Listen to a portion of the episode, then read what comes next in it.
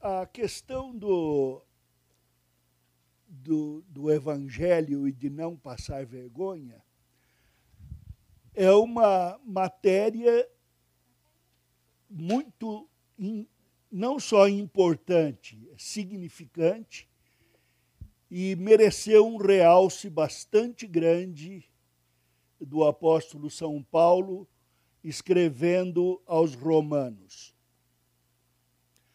Romanos 1, 13 a 17, eu vou, a mensagem vai ser os versículos 16 e 17, mas eu quero ler a partir do versículo 13, Romanos 1.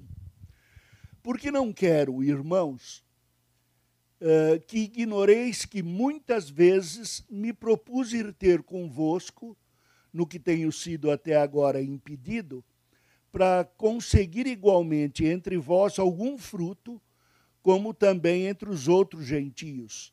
Pois sou devedor tanto a grego quanto a bárbaros, tanto a sábios como a ignorantes.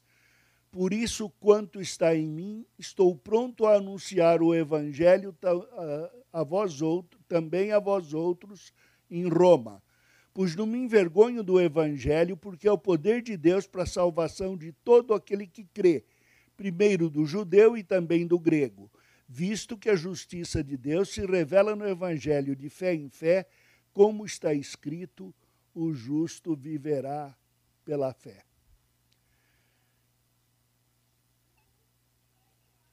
Uh, no caso aqui, passar vergonha, é, é, Paulo disse: Eu não me envergonho porque o Evangelho não me envergonha. Tudo que ele promete, ele concede. Ele transforma a minha vida naquilo que Deus pretende que eu seja. Deus me criou em perfeição à sua imagem, e mesmo que eu tenha me tornado imperfeito pelo pecado, ele me redime. Eu não me envergonho da pessoa em que Deus está me transformando. Então ele disse: Eu não me envergonho do Evangelho. Ora, mais uma vez pensando lá no, no tempo de criança, havia alguns dizeres, por exemplo, uh, vergonha uh, é o rato que nasce pelado no meio do mato. Mas as, além desta bobeira das crianças, havia uma certa sabedoria nos ditos. Uh, vergonha é roubar e não poder carregar. Olha que descritivo. Roubar já é uma vergonha. Roubar e não poder carregar é, é a maior vergonha. Mas ela é um sentimento, como eu disse, de culpa ou de agir sobre uma falsa pretensão. Agir sobre uma crença que é enganosa. Ou uma confiança traída como no caso de Judas, esperava que o Senhor fosse o rei, como não foi o rei, vendeu por 30 moedas mesmo. Uh, vergonha vem também por causa de decepção, mas principalmente nós temos vergonha do que somos. Às vezes não parece, passamos a ideia errada. Vejam, por exemplo, será que pastor Vadislau, usando a terceira pessoa aqui só para teatro, uh, será que ele é uh, tímido? Ou, ou, ele é bem para frente e, expansivo? Erra quem pensa que eu sou desavergonhado. Na verdade, para vencer o meu temor, timidez, vencer a minha vergonha, eu me tornei palhaço. Faço graça para que riam de mim, para que riam comigo e não riam de mim. Esta experiência tem de ser para o crente coisa passada. O Senhor Jesus Cristo levou a nossa vergonha sobre si. Claro que eu tenho sentimento ainda hoje de vergonha uma senhora muito conhecida, por isso eu declino a profissão, eu deixo de dizer a profissão e quem é, mas foi andar de ônibus uma vez para sentir como era o povo pobre. E quando uh, ela segurou no apoia-mão do, do ônibus, ela viu que não, não estava com o relógio no pulso. Olhou do lado e tinha um cara mal encarado. A senhora destemida tirou a escova da bolsa, colocou o cabo da escova, da escova na costela do homem e disse: Passa o relógio de volta. Tremendo como vara verde, aquele gigante, um poste de avenida, tirou o relógio, colocou na bolsa dela. E ela, imediatamente, no, decepcionada, uh, desceu rápido na primeira parada, abriu a bolsa e deu com o relógio de homem ali dentro. Sacudiu o braço e o relógio dela desceu ao pulso. Não havia mais o que fazer. Numa hora dessa, se tiver em público, desmaia, é melhor. Melhor ser socorrido pelo pronto-socorro do que passar essa vergonha. Uh, mas eu tenho certeza que até hoje ela tem medo de encontrar e de ser reconhecida. O Senhor Jesus levou as nossas vergonhas. E se eu não posso encontrar a quem confessar o meu pecado, a quem abrir meu coração, eu o faço a Deus com a disposição de, se necessário for, fazê-lo publicamente. Mas o Senhor já pagou a nossa dívida. Basta confessar. E a nossa vergonha vai virar motivo de riso. O Evangelho é o Evangelho que tira a nossa vergonha. Paulo diz: Pois não me envergonho do Evangelho. Eu, como eu disse, porque esse Evangelho não me envergonha. Schaefer usou essa expressão. A palavra de Deus trata em Romanos, Romanos 1, 2, 16, fala o Evangelho de Deus, o Evangelho do Filho, e Paulo fala o meu Evangelho, segundo o entender do meu Evangelho. Por que essa, essa colocação? Evangelho de Deus, Evangelho do Filho, meu Evangelho. Se forem examinar Gálatas 1, Gálatas 1 verão que também ali há um evangelho revelado, um evangelho pregado e um evangelho recebido. Esta é a, a maneira abrangente e profunda do evangelho. Atinge todas as áreas da nossa vida e profundamente no nosso coração, na causa principal, no sentimento mais profundo. Quando o, o apóstolo São Paulo vai falar a respeito do, do Evangelho, ele não dissocia o Evangelho da pessoa de Jesus Cristo. Lembre-se que eu li para as crianças que, a, que o Senhor Jesus disse: aquele que se envergonhar de mim, também meu Pai se envergonhará dele. O Evangelho é uma pessoa. Nós não tratamos das boas novas como uma ideia, como um projeto. muitas pessoas gostam de usar essas expressões família, projeto de Deus. Não, família, tese de Deus. Deus criou o homem à sua imagem e semelhança, homem e mulher os criou. E ordenou que se multiplicassem. Não é um, um projeto, é uma intenção de reproduzir uh, a sua imagem, segundo sua natureza, em moldar o homem segundo o seu próprio caráter, fazer-nos filhos, irmãos e servos na medida dos ministérios do Senhor Jesus Cristo, profeta, sacerdote e rei.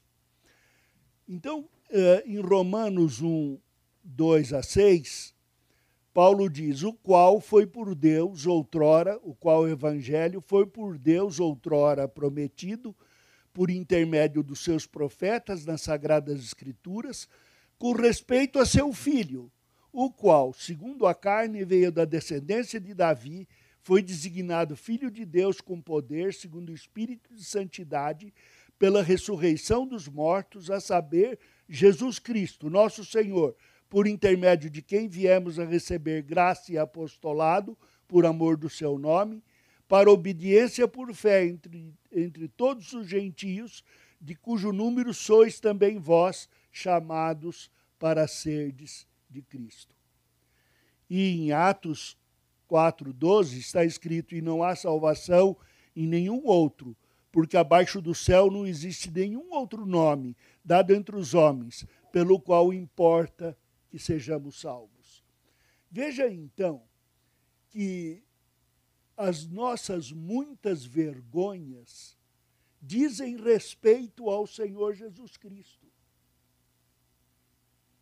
fui criado por Deus, e se não gosto do que eu sou, se me envergonho do que sou, eu me envergonho do autor da obra. Se eu me envergonho do meu pecado, do meu pecado já tratado na cruz, já confessado, é porque não creio naquele que é o meu Salvador que levou uh, a minha vergonha. Ora, é claro, o sentimento, enquanto estivermos nesta carne, num mundo decaído, numa carne decaída, nós sentiremos vergonha, e é bem que sinta. Quando eu pecar, em relação ao meu irmão, eu devo sentir vergonha. Pecado sempre deve causar vergonha. E eu devo chorar de vergonha quando pecar. Mas ao encontrar-me o Senhor Jesus, sem vergonha, peito aberto, ousadamente, eu entregarei minhas vergonhas a quem pode carregar. Estou tratando com uma pessoa, o Senhor Jesus Cristo, o que anula a vergonha. Por quê? Porque ele sofreu na cruz a totalidade da nossa vergonha.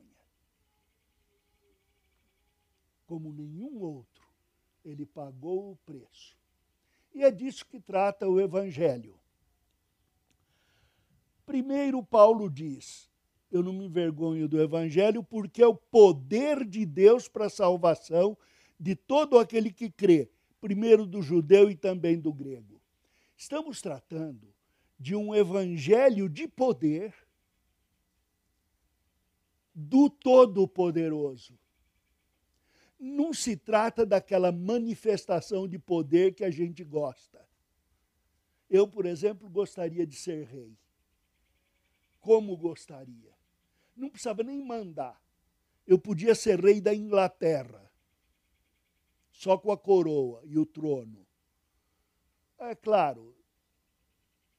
E o, o valorzinho que a gente recebe sempre, né? Que aí ninguém dispensa. Mas. Desculpe.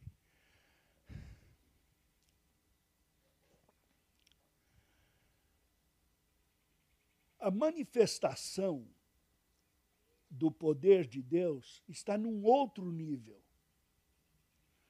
Para que reconheçam, durante o tempo em que veio a terceira onda do dente de ouro, porque a primeira foi bem no passado, nos anos 40, quando veio a primeira onda do dente de ouro de leite. Que depois caiu e veio outro. Aí veio uma segunda onda do dente de ouro nos anos 60. Nascia dente mais do que em tubarão. Você sabe que o tubarão perde o dente, nasce o dente, vai.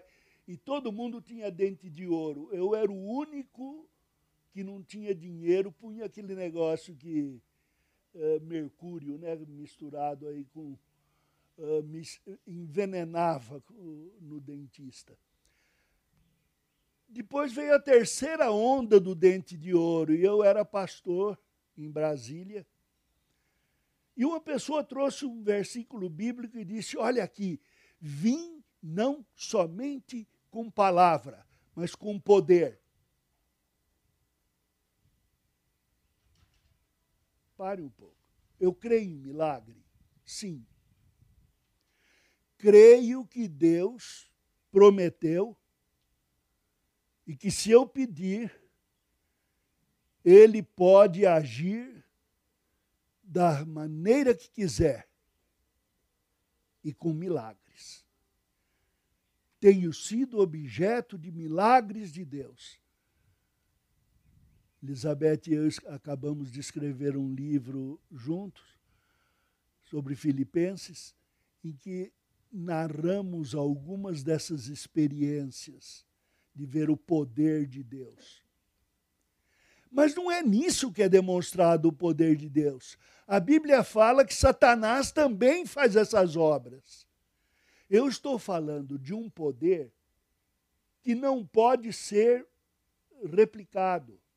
Somente Deus pode agir com a espécie de poder de, que ele está falando aqui. O poder do Evangelho é um poder transformador. Se uh, observarem Êxodo 15, 6, fala que uh, é o poder glorioso, cheio de glória. Que é um poder, uh, em Deuteronômio 32, é um poder irresistível. Em Jó, ele é inescrutável. Não dá para perquerir. Em Jó 9, ele é grandioso em Isaías 26, diz que ele é perpétuo. Em Isaías 43 diz que é efetivo. Agindo eu, quem impedirá? E em Romanos 9, 21 diz que é um poder soberano. Então estamos falando de um outro tipo de poder. Não é um poder para levantar o carro e tirar de, da frente da garagem porque isso eu fiz quando Elizabeth machucou o dedo. Para sair com o meu carro, tinha lá um, um fusquinha na frente da garagem, vai com a mão mesmo. Não estamos falando desse tipo de poder, não de poder das mãos humanas, mas um poder de mudar o que humanamente não pode ser mudado. Havia um cântico na época em que me converti que dizia: só o poder de Deus pode mudar teu ser. A prova que eu te dou, ele mudou o meu. E este é o poder transformador do Evangelho. Estamos falando de um poder que não é dado aos homens, um poder de fazer coisas no coração, coisas espirituais e que atingem o físico, mas vem lá do fundo da alma. O poder de Deus para a salvação, implicado na redenção, ele é demonstrado já, por exemplo, em Êxodo 20, quando Deus diz quem ele é. Eu sou o Deus que te tirou da casa da servidão. com um braço forte. É esse o Deus que barra a nossa vergonha com o seu excelso poder. Se experimentamos por um pouco sofrimentos aqui, eh, eh, os sofrimentos não durarão para sempre. Há de passar, porque eu fui chamado para ser de Jesus Cristo, chamado para ser redimido. Deus está mudando o meu coração. Ele guia meus passos, guia minha boca, meus olhos, minhas mãos. Não há outro poder igual. 1 Tessalonicenses 1, 3 a 5.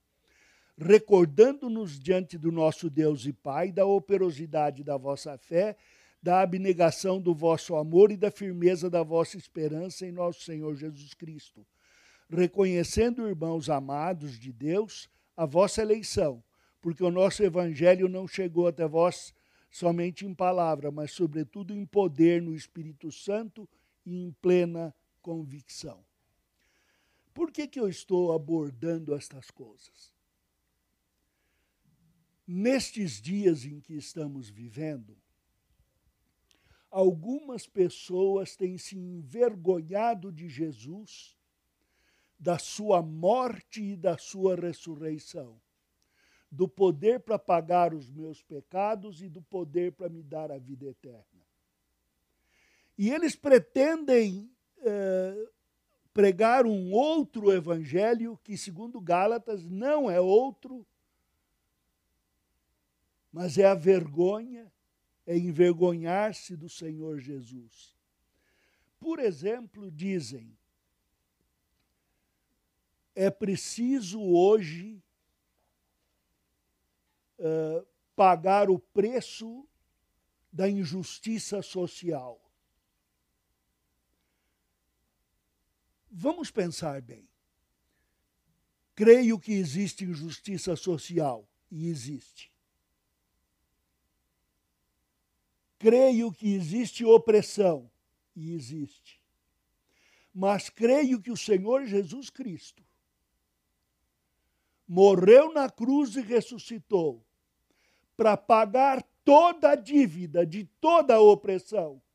E a mim, no meu coração, ele me deu a ousadia de confessar o meu pecado. E com as minhas mãos, meus pés, minha boca, meus olhos e meus ouvidos, fazer valer esta redenção. Filemão tinha um escravo chamado Onésimo, que devia ser uma pessoa irada, com raiva de ser escravo. Ele fugiu da casa da servidão e aconteceu de ir parar na cadeia com Paulo, em Roma. Paulo disse a ele: Onésimo, você agora se converteu, volta para Filemão. Eu imagino Onésimo dizendo: está louco? Você que está aí na cadeia está me mandando voltar para a minha escravidão? Confia na redenção, confia em Deus. Volta para Filemão. E a Filemão ele escreveu: Onésimo foi teu escravo agora, porém, se converteu. É seu irmão, recebe-o como filho. Esse é o exercício do resgate.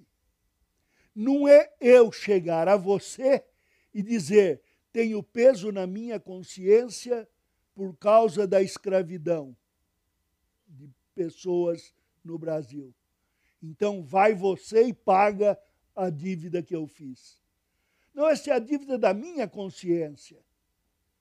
Eu fui redimido por Cristo e todo aquele que foi oprimido, eu recebo como meu irmão na carne, e se for convertido, como filho em Cristo. Essa é a transformação do coração. Eu não exijo os direitos dos outros para que outros paguem. Eu considero o perdão de Deus para a transformação de todo aquele que crê, primeiro do judeu, depois do grego ou do gentio, e creio na transformação do indivíduo para que, libertado da escravidão, ele desfaça os laços de escravidão. Por isso é, que em casa, assim que fomos para o ministério, resolvemos ter uma casa de portas abertas. Numa ocasião, havia uns 30, umas 30 pessoas de diversas necessidades, e um rapaz que era escravizado pelo álcool uh, cometeu um pecado com uma outra pessoa e lá havia aquela lei de não contar até três, sabe? Errou, vai embora. Depois se arrepender, se provar, volta. Mas ali era uma vez só. E essa pessoa foi mandada embora. Eu a levei para a cidade. Alguns meses depois, Elizabeth recebeu uma cartinha. Quero confessar, eu me converti realmente agora, quero confessar que eu roubei as correntinhas da senhora. Vou mandar pela primeira pessoa Aí no dia seguinte chega uma carta com um peso e uma notinha. Não aguentei, estou devolvendo as correntinhas por meio do correio e peço a Deus que garanta a segurança e a devolução. É disso que estamos falando. Estamos falando de um coração que não se envergonha do poder, porque sabe que este poder resolve todas essas situações. Uma outra coisa é que este evangelho, Paulo não se envergonhava do evangelho que era o poder de Deus, porque ele sabia que era a justiça de Deus. Não é que ele considerava, ah, deixa para lá, converti, está tudo pago, ó, oh, negadinha aí do pecado, está tudo certo, viu? Não é nesta base visto que a justiça de Deus se revela no Evangelho de fé em fé. Em primeiro lugar, o Evangelho não chegou para nós de graça. Ele veio pela graça, mediante a fé. Ele custou para Deus a vida do seu filho. E custou ao seu filho morte e morte de cruz sob o peso de todo o meu pecado, de todas as acusações, toda a minha vergonha, ele levou sobre si. Custou muito para que eu recebesse de graça. Justiça foi feita. E com certeza Deus quer que justiça seja feita. Pessoa, algumas pessoas têm dificuldade quando leem Romanos, quando leem Tiago, de dizer, mas é pela fé sem obras, mas ali diz que sem obras a fé é morta, como é que fica? E algumas pessoas explicam, não, é que é, somos salvos pela fé sem obras antes da cruz. Depois da cruz, aguenta aí que você vai apanhar feito jumento. Mas não é esta a visão. A visão é que eu sou salvo pela fé nas obras de Cristo. A minha fé está colocada nas obras de Cristo. E uma vez que eu seja salvo, Ele quer que pela fé eu viva as suas obras. Ele não quer que eu fique parado. Ele quer acionar a justiça e um senso de justiça no nosso coração novamente. Vocês vão começar a ouvir pregações de pessoas famosas dizendo que eu devo pagar pela injustiça social cometida há 200 anos. Me perdoe, quem é que vai pagar as injustiças recebidas por mim. Eu apanhei, chutaram as minhas costas, esmagaram as minhas mãos. E quem é que paga? Deixe-me contar. Muitos anos depois do ministério, eu encontrei o homem que me torturou. Em lágrimas no final de um culto, no acampamento, ele me mostrou a sua foto. E quando reconhecido, eu lutei com o desejo de vingança. Tinha de pensar rápido. E mais rápido do que minha mão alcançando seu pescoço, minha mão alcançou a dele e nos estreitamos num abraço, com lágrimas. Há algo que é preciso ser feito. Dinheiro e cotas não pagam nada se o coração transformado não pagar com o sangue do Senhor Jesus. Se o sangue do Senhor Jesus não tiver poder para estabelecer a justiça, nada mais há de ter. Eu devo produzir obras em nome do Senhor, é justo. Eu devo pagar pelo meu pecado cinco, dez vezes mais, se for preciso ressarcir. Mas em nome do Senhor Jesus, seu sangue tem valor e eu não peço nada daqueles que me maltrataram. Os que pecaram contra mim estão perdoados não por mim, mas perdoados pelo Senhor da nossa salvação. E se ele perdoou, quem sou eu para cobrar? Ou quem sou eu para dizer que não está pago e querer pagar mais um pouquinho? Então a palavra de Deus diz Ora, tendo a Escritura previsto que Deus justificaria pela fé os gentios, preanunciou o Evangelho a Abraão: Em ti serão abençoados todos os povos, de modo que os da fé são abençoados com o crente Abraão. Todos quantos, pois, são das obras da lei estão debaixo de maldição, porque está escrito: Maldito todo aquele que não permanece em todas as coisas escritas no livro da lei para praticá-las. E é evidente que pela lei ninguém é justificado diante de Deus, porque o justo viverá pela fé. Ora, a lei não procede de fé, mas aquele que observar os seus preceitos, por eles viverá. Não se enganem. Toda injustiça que eu cobrar será acrescido da injustiça de eu não considerar que o sangue de Cristo já perdoou. E a palavra de Deus diz que, quanto a mim, eu devo considerar o perdão dado aos meus irmãos. E quanto aos meus inimigos de fora, eu não devo cobrar, mas devo orar por eles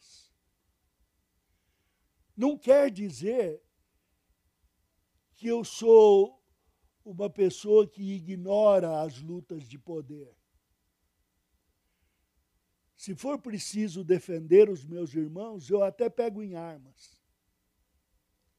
Já tive de brigar para garantir o direito de outras pessoas, o direito do menor, o direito do mais pobre mas enquanto estiver em mim, eu não cobrarei direito algum, porque o Senhor pagou todas as minhas injustiças e já me concedeu direi o direito de ser chamado filho de Deus.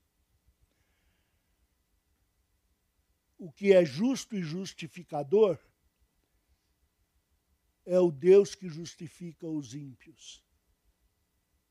É isso que está no livro Tudo de Graça, de Spurgeon. Em Filipenses 3, 8 a 9, Paulo diz: Sim, deveras considero tudo como perda por causa da sublimidade do conhecimento de Jesus Cristo, meu Senhor, por amor do qual perdi todas as coisas e as considero como refúgio para ganhar a Cristo e ser achado nele, não tendo justiça própria, que procede de lei, senão a que é mediante a fé em Jesus Cristo, a justiça que procede de Deus baseada na fé. O Evangelho da Justiça de Deus Todo-Poderoso é oposta à, justiça própria, à reivindicação de direitos. E então, Paulo completa que este Evangelho revelado na justiça ele é vivido de fé em fé, como está escrito: o justo viverá por fé. Quando, depois do pecado, os irmãos Caim e Abel uh, foram cultuar o Senhor, de Abel diz a Bíblia que Deus aceitou o culto porque ele agradou a Deus. Mas de Caim ele não aceitou, porque ele não agradou a Deus. Hebreus 11, 4 em diante. Pela fé, Abel ofereceu a Deus mais excelente sacrifício do que Caim, pelo qual obteve testemunho de ser justo, tendo a aprovação de Deus quanto às suas ofertas. Por meio dela também, mesmo de, uh, depois de morto, ainda fala. Pela fé, Enoque foi trasladado para não ver a morte. Não foi achado porque Deus o trasladara. Pois antes da sua trasladação, obteve testemunho de haver agradado a Deus.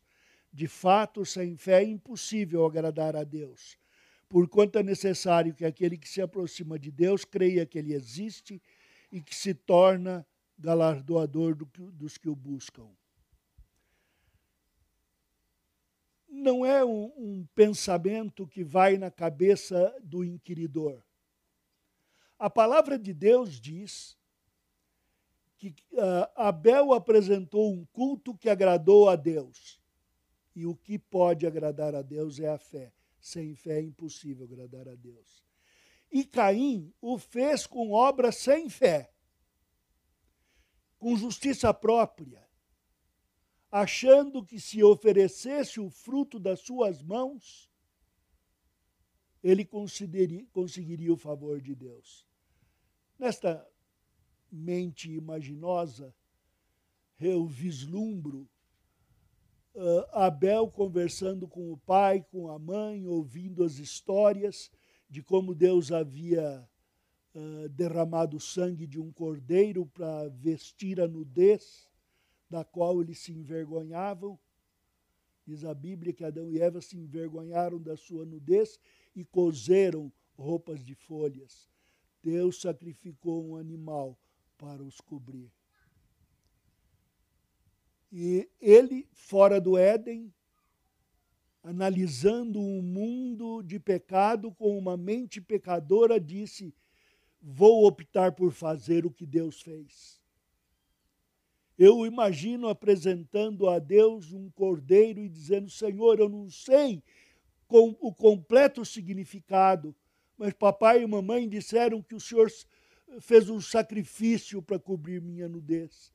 E na minha vergonha eu me sinto desnudo.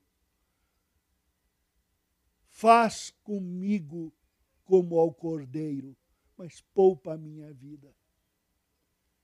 E imagino Caim, na sua arrogância, dizendo: Deus não tem poder para me salvar, não é justo que eu pereça, então eu vou mostrar para Deus como eu sou bom. Deve ter levado abóbora de caminhão, cenoura do tamanho de uma jamanta, levou de melhor, mas não agradou a Deus, porque o melhor que nós temos são trapos de imundícia. O sangue do Senhor Jesus torna, tornou puro a Abel, mas pesou sobre a vida de Caim. Então, quando nós vamos hoje proclamar, viver, apresentar o Evangelho, fazer com que o mundo veja ah, a justiça de Deus na nossa vida e na vida da igreja, temos de apresentar obras dignas de arrependimento, que confiem no preço pago, no poder de Deus para transformar e esperem nele para essas realizações.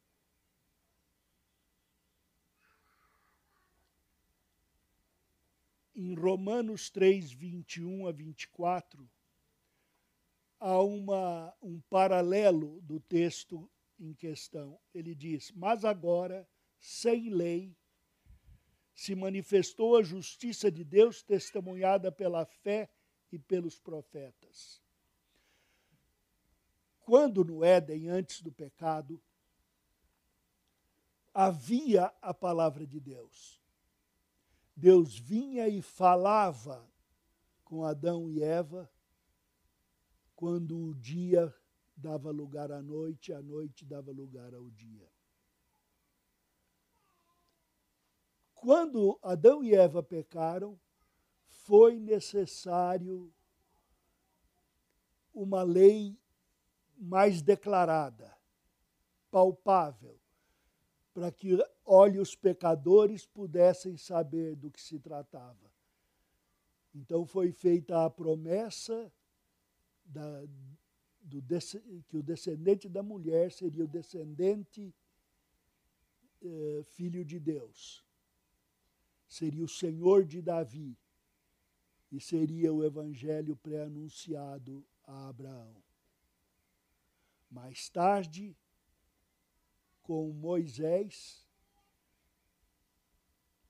inicia-se a narrativa desses dados de redenção. É a lei dada ao homem para que o homem pudesse sobreviver no mundo de pecado. Assim a lei foi dada aos homens, porque os homens não têm condições de ver a Deus e sua graça. Mas eles tinham que ser restringidos do seu pecado e tinham de vislumbrar a promessa do Evangelho. Agora, diz a palavra, sem lei, isto é, sem condenação de lei, eu estou pronto para vivenciar a escrita da lei. Ah, então é possível observar os dez mandamentos, observar as nuances, todas diversas, e fazê-lo com amor, não como quem geme, como quem anda sob o peso agônico e envergonhado deste peso, mas como quem sabe que está livre e tem no seu corpo imensa força para carregar esse peso. Deus não vai nos tirar as dificuldades, nem a vergonha durante esta vida, mas vai nos dar pernas e costas largas para carregarmos todo o preço do nosso, todo o volume do nosso pecado, para depositá-lo na cruz e carregar os dos nossos irmãos. Porque o Senhor Jesus que pagou nos dá agora condições de vivermos o resgate, entregando a nossa própria vida por amor de Cristo. E ele continua uh, justiça de Deus mediante a fé em Jesus Cristo para todos e sobre todos os que creem porque não há distinção. Pois todos pecaram e carecem da glória de Deus, sendo justificados gratuitamente por sua graça, mediante a redenção que há em Cristo. Assim, irmãos, finalizando, nós temos um evangelho que não nos envergonha. Nós temos um poder que não nos envergonha, uma justiça que não nos envergonha, uma fé que não nos envergonha. E eu oro a Deus para que nós não sejamos a vergonha para o Senhor Jesus. Que saibamos confiar nele para reproduzir todas as obras da lei, pela graça, mediante a fé. Que Deus os abençoe.